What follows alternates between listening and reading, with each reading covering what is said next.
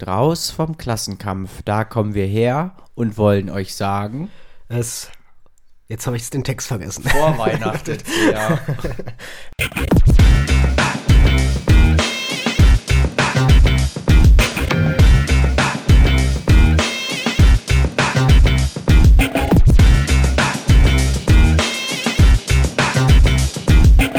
Es vorweihnachtet sehr beim Contra Kino Podcast.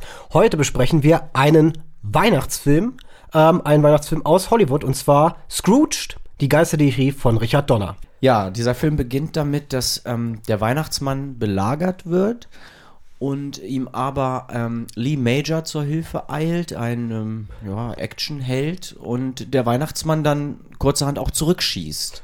Genau. Im Grunde eine Art äh, Santa Claus mitstirbt, langsam fusioniert. Und das ist die Eröffnungsszene dieses Films von Richard Donner. Ein Metafilm, ein Film, Film, den wir sehen, eine Parodie auf die äh, Kommerzialisierung äh, von Weihnachten äh, und wahrscheinlich auch die interessanteste und spannendste Szene des gesamten Films, weil sie so herrlich überzogen und äh, bescheuert ist. Ja, also es ist, ähm, wird gezeigt noch mit anderen Trailern, ähm, denn unsere Hauptfigur, gespielt von Bill Murray, heißt Francis Xavier Cross, kurz Frank Cross. In seinem Büro hängt auch so ein Schriftzug an, der, ähm, an den Schaufenstern, wo dann so steht ähm, Cross, something you nail somebody to. Ähm, und er ist der Leiter dieses großen Fernsehunternehmens und es ist die Vorweihnachtszeit und ähm, die Trailer laufen an und das große Event-Special, was eben an Heiligabend laufen soll, ist eine Live-Verfilmung von der A Christmas Carol, also der Geschichte um Ebenezer Scrooge. Und ähm, genau, die soll dann an Heiligabend eben mit ganz vielen Schauspielern und einem großen Set äh, inszeniert werden. Und was dieser Film dann selbst ist, ist natürlich auch eine moderne Adaption von der Charles Dickens Geschichte. Exakt, ja. Wir erleben die Geschichte eines Saulus, eines TV-Produzenten, der am Ende zum Paulus wird und ähm, das eben verkauft als eine moderne, sehr 80er Jahre zeitgeistige in die Gegenwart, in die damalige Gegenwart verfrachtete äh, Realität. Eine sehr über, überzeichnete Geschichte. Eine Komödie ist das ja. Ja, Richard Donner hat ja zum Beispiel auch die Goonies gemacht und so. Ähm, die, so tonal gesehen ist der Film auf jeden Fall, wie du sagst, überzeichnet. Das ist auch diese Figur von Bill Murray gespielt, ist ja auch ein wahnsinniger Choleriker. Also es wird ja wirklich den ganzen Film lang geschrien und gekreischt von ihm. Und äh, diese Überzeichnung, die trägt er eigentlich in fast jede Szene mit rein. Also in den ja, auch, auch in den emotionaleren Momenten, wenn es sie denn gibt, aber ähm, ich sag nur, auf jeden Fall ist dieser ganze Film eine Persiflage auf Christmas Carol und eben den Konsumgeist, wie du sagst. Äh, der, ähm, am Anfang vom Film wird ja auch gesagt, dass ähm, er der größte Freund von äh, Weihnachten sei, weil die Leute sitzen zu Hause, schalten ein, glotzen Fernsehen, die Einschaltquoten gehen um 30 Prozent hoch und er sagt ja auch, we'll own Christmas. Mhm. Das ist, das ist, da ich finde auch in der, in den ersten 15 Minuten ist der Film tatsächlich auch am stimmigsten. Ähm, bevor wir aber da reingehen, vielleicht noch ein bisschen zum Hintergrund des Films ähm, und zu Richard Donner an sich, weil ich finde, die Regie von Richard Donner bemerkt man hier sehr, sehr stark, weil wir wissen, Richard Donner ist, wie gesagt, wie du schon gesagt hast, der Regisseur von The Goonies, ähm, der, glaube ich, so 1984, 85 entstanden ist. Und direkt darauf, der nächste Film von Richard Donner war dann gleich Lethal Weapon. 1987 äh, und auf Lethal Weapon folgte nun dieser Film 1988, Scrooged. Und ähm, man hat so ein bisschen das Gefühl, dass Richard Donner, der auch Superman gemacht hat, muss man auch, glaube ich, noch erwähnen, auch ein wichtiger Film, ein Mann ist, der oft eher in Action, in Spektakel interessiert ist. Und das merkt man auch dieser Adaption von ähm, Scrooged an, wie ich das Gefühl habe, weil ich finde den Film ganz persönlich gar nicht so lustig, ja. als denn irgendwann mehr und mehr zu einer wirklichen übertriebenen Effektshow werdend. Gerade wenn man so die letzten Kapitel anschaut und auch wie die Geister der Vergangenheit, der Gegenwart und der Zukunft inszeniert werden, gibt es da so Momente, die sind weniger lustig als denn fast schon bizarr bis gruselig. Ja, aber doch in irgendeiner Form ikonisch. Also ich habe das Gefühl, also ich finde auch, es ist zum Beispiel nicht Bill Murrays stärkste Performance. Mhm. Ähm, aber der Film hat irgendwie eine ganz gute Struktur. Also ist natürlich man sieht es ja auch beim Muppets Weihnachtsfilm, was ja auch die Christmas Carol Story ist.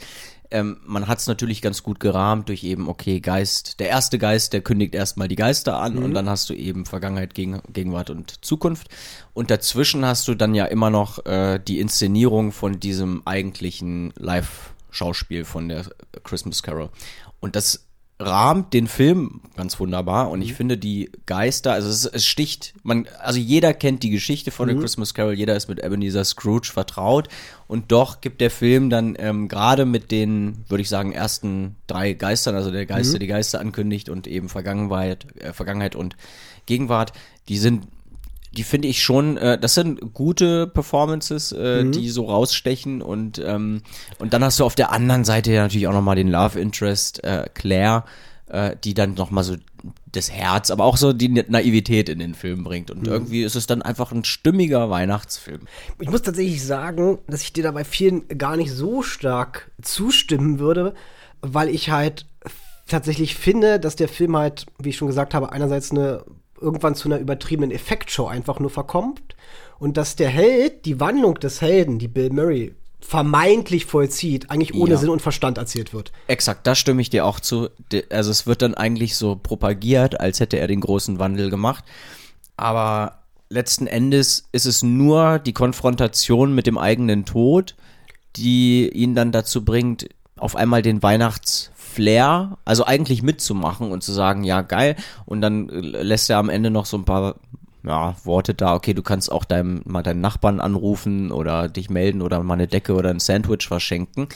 Aber letzten Endes geht's dann auch wieder um eine Gier, weil er beschreibt, man ist dann süchtig von diesem Weihnachtsgefühl und dann möchte man das an jedem Tag haben. Und dann sagt er zwar, okay, irgendwie ist es ein Wunder, dass man jedes Jahr an Weihnachten dieses Gefühl erlangen kann, sagt dann aber auch, ja, aber viele haben Probleme, eben dieses Wunder äh, überhaupt zu erreichen. Das heißt, wir haben eigentlich die Wandlung von einem Neoliberalen in einen Konservativen. Das ist eigentlich die, die Geschichte, die hier sehr dürftig erzählt wird von Richard Ja. Donner.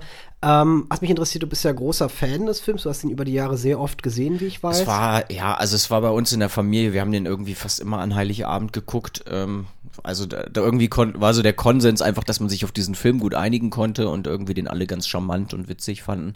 Weißt du denn was zu der Hintergrundgeschichte? Weil ich hatte so ein bisschen das Gefühl, Gefühl, dass das Problem des Films selbst war, dass er dramaturgisch halt so sehr ineinander fällt, so ein bisschen wie so ein Kartenhaus, weshalb auch diese Wandlung nicht wirklich nachvollziehbar ist, weil der Film wirkt irgendwie in seinen einzelnen Episoden. Es gibt natürlich die Struktur, die von der Vorlage von Dickens vorgegeben wird, aber alles, was der Film hinzufügt, wirkt irgendwie sehr konfus erzählt, irgendwie so ein bisschen sehr stolpernd. Gerade was die Nebenfiguren angeht, wir haben zum Beispiel ähm, die Figur des, des Regisseurs dieser Inszenierung von ähm, John Glover, glaube ich, ähm, Ja, gespielt. genau. Bryce heißt der, glaube ich. Also Genau. Bill Murrays Figur bekommt eben dann von einem äh, Vorgesetzten äh, auf jeden Fall ja so, so einen Geschäftspartner an die Hand gestellt, den er eigentlich gar nicht haben will und der kümmert sich mehr um die Regie von diesem Genau, Stück. und ja. mit dieser Figur wird gar nichts gemacht. Dann haben wir auch eher so dieses, diesen comic-haften Charakter von der Person, die entlassen wird ähm, von Bill Murray am Weihnachtsfeiertag und die dann irgendwann äh, im letzten Drittel Amok läuft, was eigentlich nur ein ziemlich, also einfach nur in absurden Chaos endet. Genau, also der wird halt direkt am Anfang entlassen, wird dann Säufer äh, oder versucht zu saufen. Da g- g- gibt's auch immer wieder so Running Gags, dass er nicht zum Saufen kommt äh, und kommt dann am Ende eben mit der Schrotflinte da rein. Äh, und Bill Murray gibt ihm ja dann auch eine Führungsposition, weil er geläutert ist auf einmal und äh, und dann nimmt er ihn ja aber trotzdem mit, um dann eigentlich dieses Stück zu hijacken. So kurz vor Ende von der Christmas Carol ähm, gehen die dann da eben rein in das äh, Schaltcenter und äh, er bedroht die dann mit der Waffe, damit die Kamera auf Bill Murray bleibt und er da auch wieder in die Kamera schreien kann und ähm, sagen kann, wie, wie toll er sich doch jetzt geändert hat. Ähm, ich würde zumindest sagen, dass die, die Figuren, die du genannt hast, also der Bryce und dann diesen Vorgesetzten ähm, Rhinelander heißt der, glaube ich, und, und Bill Murray, dass die alle drei schon so äh, aus einem bestimmten Schema kommen, dass die eben so Karriereopportunisten sind. Okay. Du hast irgendwie, der eine Vorgesetzte sagt ja hier, wir sollten jetzt auch mal Fernsehen für Katzen und so weiter machen. Genau, von Robert Und Mitchum dann, gespielt. und dann genau. siehst du später bei ihm zu Hause sind überall die Katzen und so. Ne? Da geht es ihm irgendwie nur so um dieses eigene Interesse. Und auch bei Bryce, der sich dann freut, wenn er sagt, ah ja geil, jetzt hijackt er hier die Show, also kann ich äh, davon ausgehen, dass er gefeuert wird am nächsten Tag.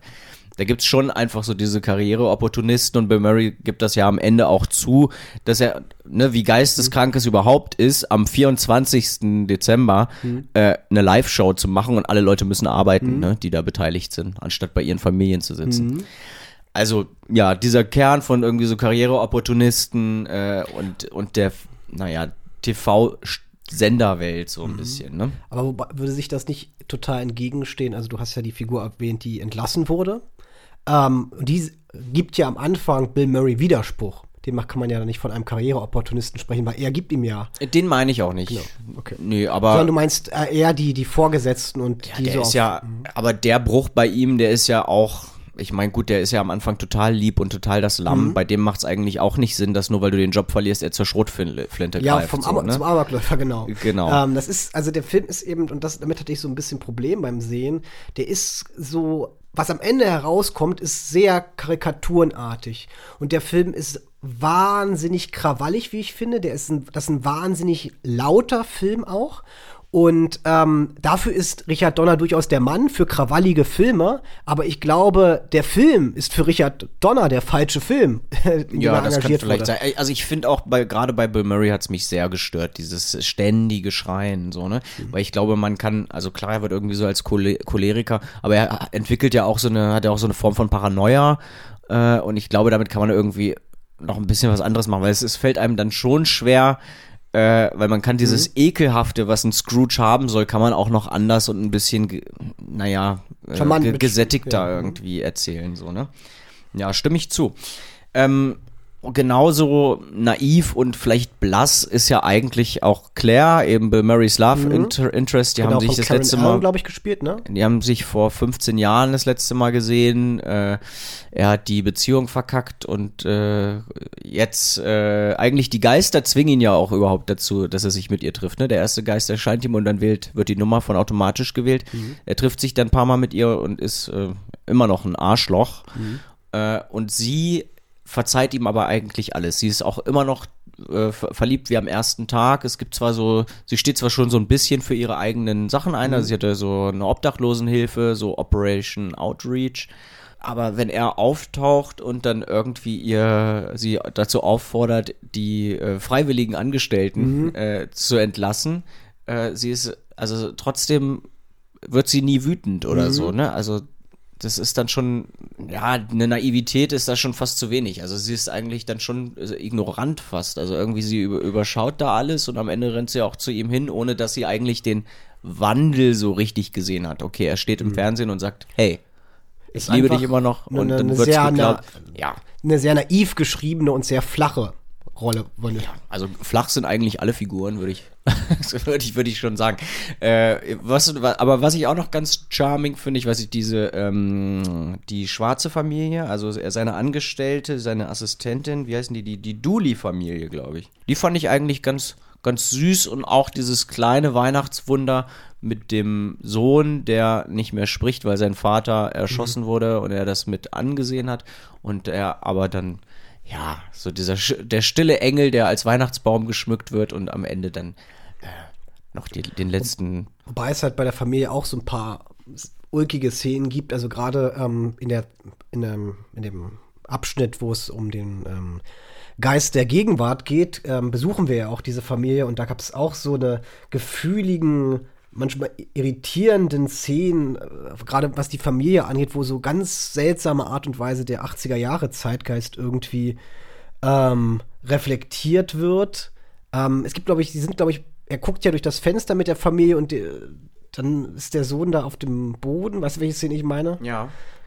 Also, na gut, die haben vorher irgendwie so ein Spielzeug, was keiner richtig bedienen kann, aber der Junge bedient es dann und die sehen das und dann es ist eigentlich einfach nur ein Kreisel. Es, es Das ist das meine ich ist absurd. Also es ist so ein bisschen so irgendwie äh, wirkt das unglaublich piefig, wie der Film so in die Gegenwart schaut.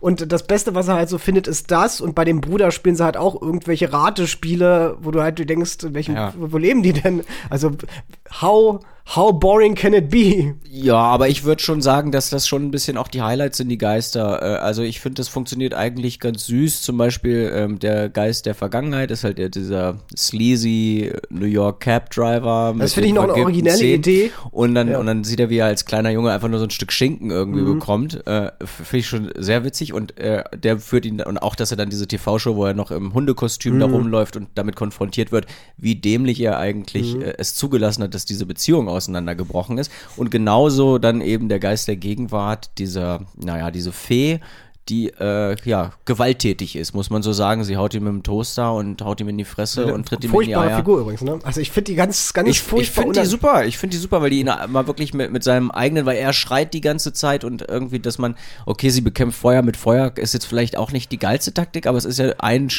eine Stufe. Mein Problem ist jetzt nicht unbedingt das, was ja. der Film versucht mit ihr zu machen. Der Film ist, was der Film mit ihr macht. Das ist eine ganz unerträgliche, ganz furchtbare, übergriffige Figur einfach äh, von Carol Kane, die da einfach ja. unglaublich anstrengend auch zu gucken ist. Also, also halten wir fest, es ist, es ist ein äh, anstrengender Film, würdest du Ja, sagen? ich würde sagen, das ist, also ich, ich, ich sag's mal so, ich finde eigentlich den Anfang, die ersten 15 Minuten, die finde ich eigentlich am interessantesten, die finde ich auch am unterhaltsamsten. Ich finde den Film dann grundsätzlich von der Dramaturgie sehr haarsträumt und ich finde ihn halt persönlich, vielleicht geht's der anderen anders, ich finde ihn auch nicht wirklich lustig, bis auf so einzelne kleine Gags, die ich durchaus noch ja. sehen kann, aber was mich halt wirklich an dem Film stört, ist, dass Richard Donner kritisiert am Anfang das Spektakel, das Medien inszenieren, um das Publikum zu erreichen. Aber am Ende ist es genau das, was auch dieser Film eben selbst macht, nämlich ein riesiges Effektschauspektakel aus der Weihnachtsgeschichte zu machen. Ein sehr übertriebenes, sehr karikaturenhaften, ja. Herangehensweise. Also ich, ich bin da ein bisschen äh, gutwilliger. Ich würde ich würd sagen, äh, der Film ist, kann auch schon ein bisschen eine Projektionsfläche sein. Natürlich, er hat jetzt nicht die ausgearbeitetsten Figuren. Ich finde aber an sich die Welt eigentlich echt ganz schön. Ähm, und aber auch nochmal hier, äh, also es gibt auch so ein paar kleine Momente, die sind zwar total kitschig und altbacken, die hat man auch schon hundertmal anders gesehen. Zum Beispiel auch die Geschichte mit dem Bruder, mhm. der ihm dann diesen Bilderrahmen bastelt und so. Also ich finde schon, der Film hat bestimmte Bausteine und nette kleine Sachen. Vielleicht geht er nicht mit allen immer am besten um, aber ich finde den Film doch sehr charmant und äh, finde, dass er strukturell eigentlich ganz gut funktioniert. Aber trotzdem, der Film springt natürlich auch sehr, ne? Mhm. Also, ähm, weil wir sind zwar irgendwie nah bei Bill Murray dran, aber es gibt dann immer die Momente, wenn er von einem Geist wieder in die Gegenwart mhm. kommt, wie ist er da hingekommen mhm. und dann springt er von da in, auch von den Örtlichkeiten wahnsinnig genau. krass. Und ich hatte auch eben gelesen, dass das Drehbuch während des Drehens auch immer wieder überarbeitet wurde oder eben auch ja. gar nicht richtig fertig war. Ich so, irgendwie sowas hatte ich in die Richtung gelesen und ich glaube, ich finde halt, man merkt das unglaublich stark, dass das im Grunde, als sie es gedreht haben, überhaupt noch kein ja. fertiger Film war und das merkt man jetzt auch dem abschließenden Sind mir, sind mir im Hintergrund die ganzen Free South Africa Poster aufgefallen? Gab es nee. einmal im TV-Studio und bei der äh, Cooley-Dooley-Familie oder wie? Da waren überall so Free South Africa, war nochmal diese Anti-Apartheids-Poster. okay, ja. aber es ist doch immerhin was. Also ja, immerhin, immerhin. Immerhin. Äh, ansonsten würde ich sagen, würde ich dann doch eher, was die Weihnachtsgeschichte angeht, auch weil ich jetzt nicht so viele andere Beispiele ja. habe, dann doch lieber zu den Muppets greifen. Und zu Michael Caine als Scrooge. Würde ich, ja, würde ich auch sagen, dass es noch die bessere Christmas Carol ist. Ähm, aber wir wollten euch äh, trotzdem mal hier diesen, ja, der hat inhaltlich äh, stimmt er ja trotzdem ganz gut zu uns. Ähm, wir haben aber natürlich auch noch weitere Filme für die Weihnachtszeit im Gepäck. Also freut euch drauf. Und wie immer natürlich am Ende der Folge der große Aufruf. Kommt in den Contra Club auf Steady, Patreon oder PayPal. Lasst eine Spende da und natürlich auch immer auf den Socials bewerten und liken. Ho, ho, ho.